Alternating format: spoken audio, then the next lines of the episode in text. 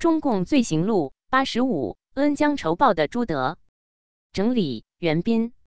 大纪元二零二二年八月八日讯，朱德和范石生是云南讲武堂的同学，而且是结拜兄弟，情谊甚深。国共第一次合作破裂后，两人走上了不同的道路。朱德身在共产党阵营，而范石生则属于反共阵营。对比鲜明的是，在朱德的部队陷入危机时，身处反共阵营的范石生却主动出手相救。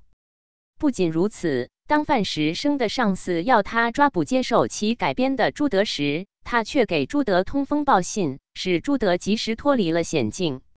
毫不夸张地说，范石生是朱德的大恩人。但朱德后来却对这位有恩于他的结拜兄弟恩将仇报，从中可以看出共产党人的冷酷无情和没有人性。曾在朱德手下任职的龚楚回忆，南昌暴动失败后，朱德律部在闽。粤赣湘四省边界地带流聚窜，连遭失利，狼狈不堪。在信丰县城时，朱德召开残部军官开会，主张继续打游击，但遭到部分下属反对。不得已，他被迫宣布由官兵自行决定，如有人不愿意打游击，即日可自由离队。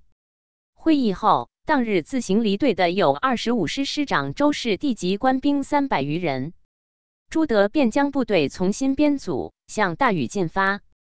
占领大禹后，休息数日，逃至崇义，上游两县以西之鹅行、上堡等乡干边区活动。但那些地区都很贫瘠，田地不多，人民穷困。他们千多人的粮食，只好向山村稍有余粮的人家打主意，但很快便搜刮一尽。时令将界隆冬，山区特别寒冷。官兵的棉衣被盖更无法解决，正在万分焦急彷徨之际，忽然有了一线生机，就是驻韶关的国军十六军军长范石生派了一个姓何的参谋，是共产党员，带着范的亲笔函件到俄行来见朱德。会见时，何参谋说明来意，并向朱德转达范军长对他们的关怀，拟请律部来归，共同为国家效力。这个从天上飞来的佳音，使朱德大喜过望，答应马上考虑，殷勤款待来使。当晚即与王尔琢、陈毅等高级干部举行会议，商讨是否投降问题。朱德即席说明，范军长是我少年时候云南讲武堂的同学，而且是结拜兄弟，情谊甚深。因他是云南的军队，素为南京政府所歧视，我军由南昌回粤。途经上杭时，范军长曾使专人送信给我，相约若贺叶军能攻占广州，他指范石生即在韶关响应；如贺叶军失败，即请我律部来归。这是他过去的诺言，必不欺我。现在我们的处境极端困难，暂时从权规范，保存实力，将来驻扎曲江，更可与党方取得密切联络，再做打算。朱德这一主张，即为王尔琢、陈毅等高级干部所同意，因为在当时再没有比这更好的路可走。但是为了保障自己的生存和实力，朱德向范石生提出了以下三个条件：一、本部编为一个团，不得分散；军司令部不得干涉人事权；二、本部政治工作保持独立性质，军政治部不得干涉；三、本团谢坛被俘要从速补给。并需先发经费一个月，以便开拔复韶。这三个条件由朱德写成复信，交由来使何参谋代赴韶关。当时中共广东省委也派人到俄行来找朱德，命他律部到广州参加广州暴动。朱德便决定即投降范军为名开赴韶关，然后相机行事。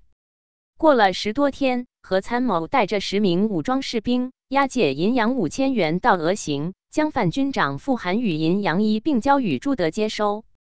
范军长的复函对所提三个条件完全接受，先送银洋五千元作为开拔费用，这即律部到韶北三十里之离市整训。朱德接信后，即于次日开拔，经大雨、南雄行军八天，于十二月十九日抵达离市驻扎。当朱德律部开赴离市途中，广州暴动已于十二月十三日失败，是以没有参加广州暴动。广州暴动既失败，朱德即正式接受范石生的改编命令，将所部改编为国军十六军一百四十团。朱德化名为王凯，任团长。朱别字玉凯，故改此名。王尔卓为参谋长，陈毅为政野指导员。第一营营长周子坤，第二营营长袁崇全，第三营营长何某。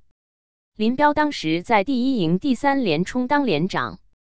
全团官兵有一千二百余人，装备有俄式重机枪两挺，手提机枪四挺，驳壳手枪一百二十余支，步枪五百余支。由范石生军长授给一面青天白日满地红标志的国民革命军第一百四十团团旗、被俘，经费均如数发给，并补充了六万发步枪子弹。被范石生收编后，朱德残部可以说暂时逃过了一劫。士气亦为之一振，哪知好景不长。一九二八年一月三日下午七时许，范石生由广州派专人送给朱德一封最紧急的密函，信内只有寥寥数字，请朱德迅速离开黎市，自谋出路。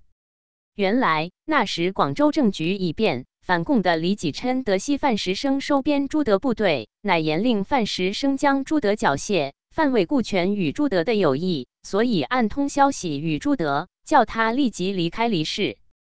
得知信息后，朱德迅速集合部队，以野外演习的名头堂而皇之的离开了黎市，可以说又逃过了一劫。一九二八年四月二十八日，朱德律部和毛泽东在井冈山会师。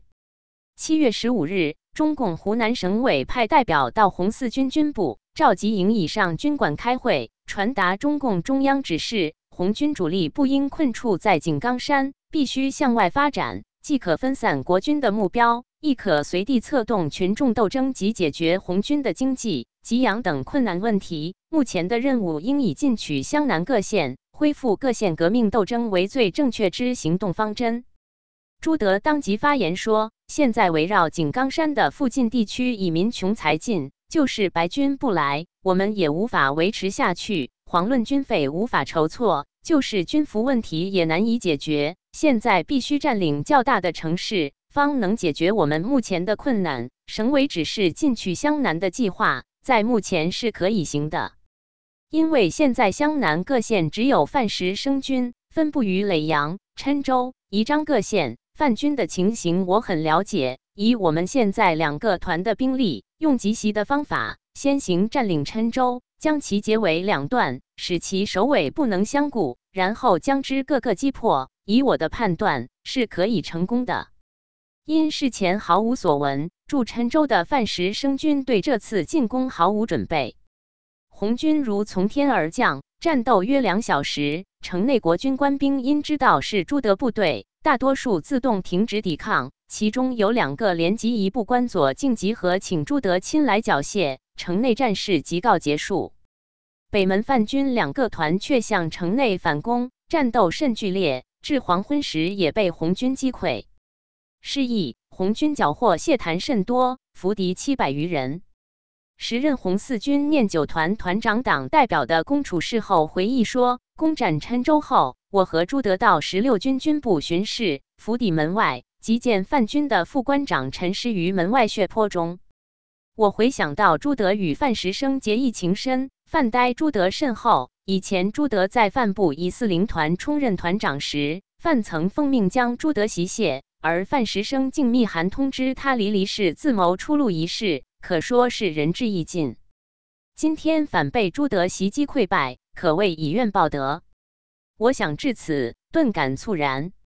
我打趣的对朱德说：“范军今次被我们打得大败，你还记得在曲江离世时的事吗？”他很坚定的说道：“革命没有恩怨和私情可言，阶级立场不同，就是生身父母也要革命，何况是结义兄弟。”我听了他听说的话，犹如泼了一盆冷水似的，不禁暗自打了一个寒噤。责任编辑：高毅。